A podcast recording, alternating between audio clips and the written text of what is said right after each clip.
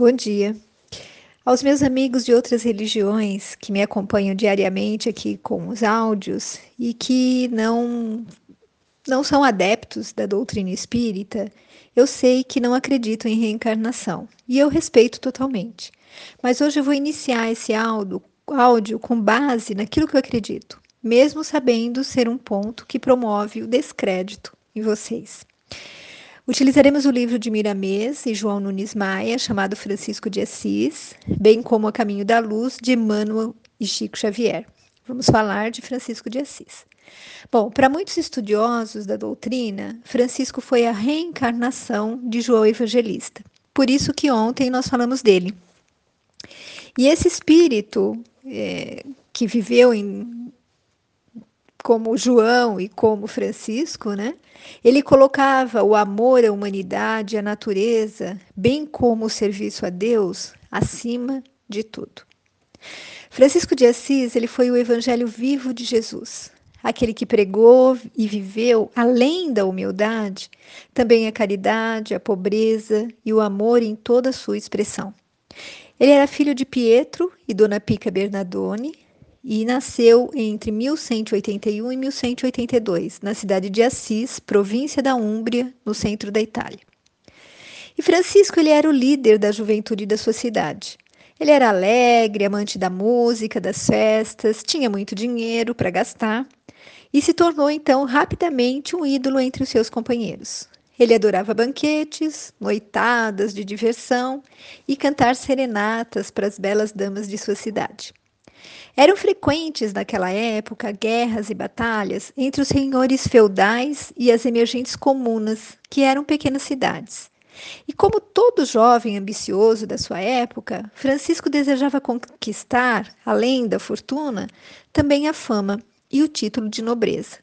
E para isso era necessário tornar-se herói em uma dessas frequentes batalhas.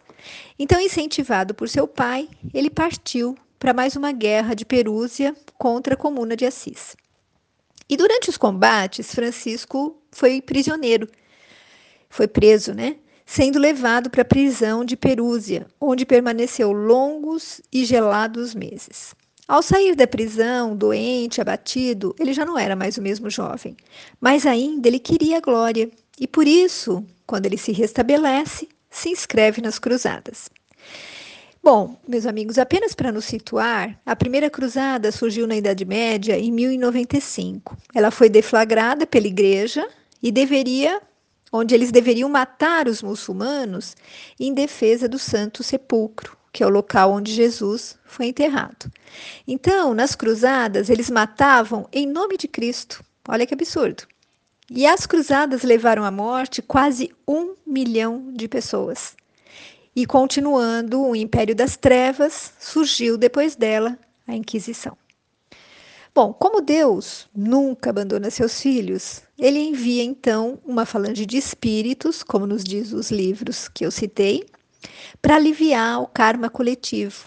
E é uma legião comandada então por João Evangelista, que seria um vigilante da espiritualidade maior.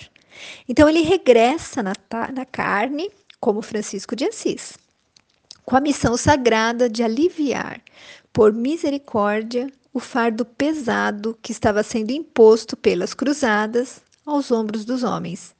E ele vinha então para relembrar o amor e a humildade, o perdão e a simplicidade, influenciando o alto escalão do clero romano, que estava corrompido, né, para o retorno do evangelho de nosso Senhor Jesus Cristo, fazendo florescer em cada alma a esperança de uma vida melhor.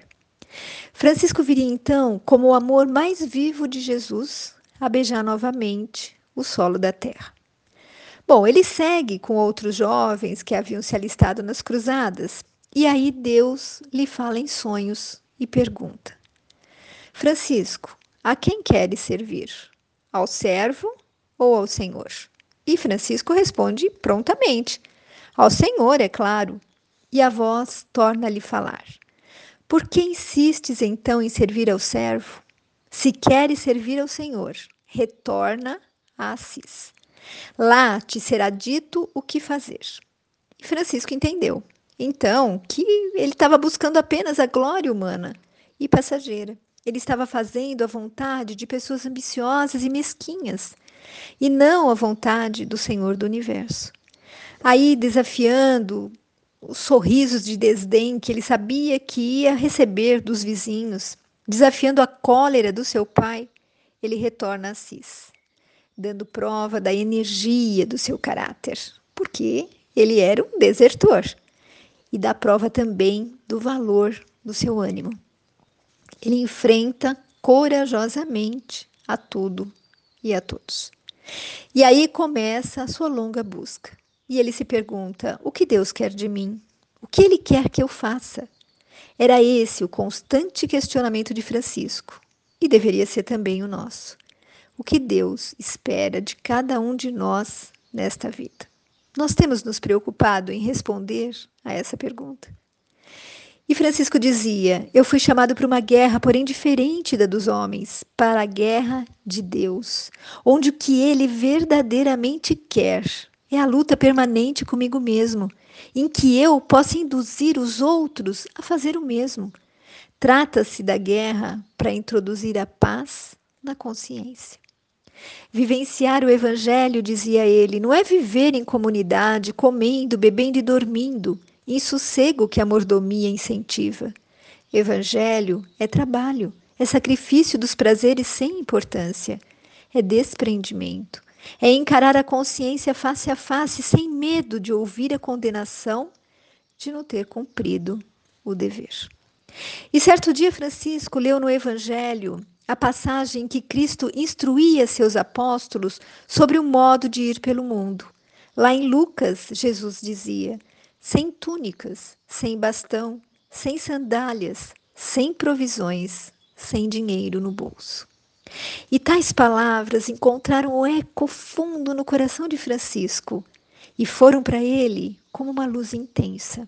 E aí ele exclamou, cheio de alegria: É isso precisamente o que eu quero. É isso que eu desejo de todo o meu coração. Isso é o que devemos fazer e é o que farão todos quantos quiserem vir comigo. E sem demora, Francisco começou a viver como faria em toda a sua vida, seguindo ao pé da letra o que dizia o Evangelho de Jesus. Ele abdica do dinheiro do seu pai, do status, das festas, da sua juventude, para viver o Evangelho de Jesus. No filme Irmão Sol e Irmã Lua, um filme que recomendo e que romanceia a história de Francisco e de Irmã Clara, é, nessa passagem, ele é uma passagem belíssima, onde ele se desnuda e coloca todas as suas roupas aos pés de seu pai, para simbolizar justamente o seu total desapego a tudo, e vai embora. Bom, de fato, Francisco e seus companheiros passaram a percorrer longos quilômetros de cidade em cidade, cheios de alegria em seus corações, sem nada, como Jesus pregara, apenas com as roupas do corpo e de sandálias. Mas algumas vezes eles eram tomados pelo sentimento de dúvida e medo, pela fome, frio, cansaço. E Francisco, ele temia pelos seus irmãos, porque ele cuidava deles como uma mãe cuida de seus pequenos filhos. E ele temia então. Ele passava muitas noites em meditação, em profunda comunhão com a natureza, em busca das respostas para poder continuar a sua missão. Ele foi devotado no cuidado com os pobres, doentes, leprosos. Ele reconstruiu a igreja de São Damião. Esteve em Roma pedindo ao Papa, Papa que impedisse a perseguição que ele e seus amigos sofriam por terem se convertido à simplicidade, à pobreza, à pureza do coração. Quando Roma né, e todos os grandes das igrejas ostentavam só poder, luxo, riqueza. Bom, Francisco, meus amigos, ele não nasceu santo, mas ele lutou muito para se tornar um homem muito bom, vencendo a si mesmo. E quando olhamos para nós, vemos o quanto estamos distantes desse amor pregado por Jesus e reiterado por Francisco, que exemplifica um amor que não despreza, não desdenha, não esquece, não fere, não teme, que perdoa sempre e nunca se cansa.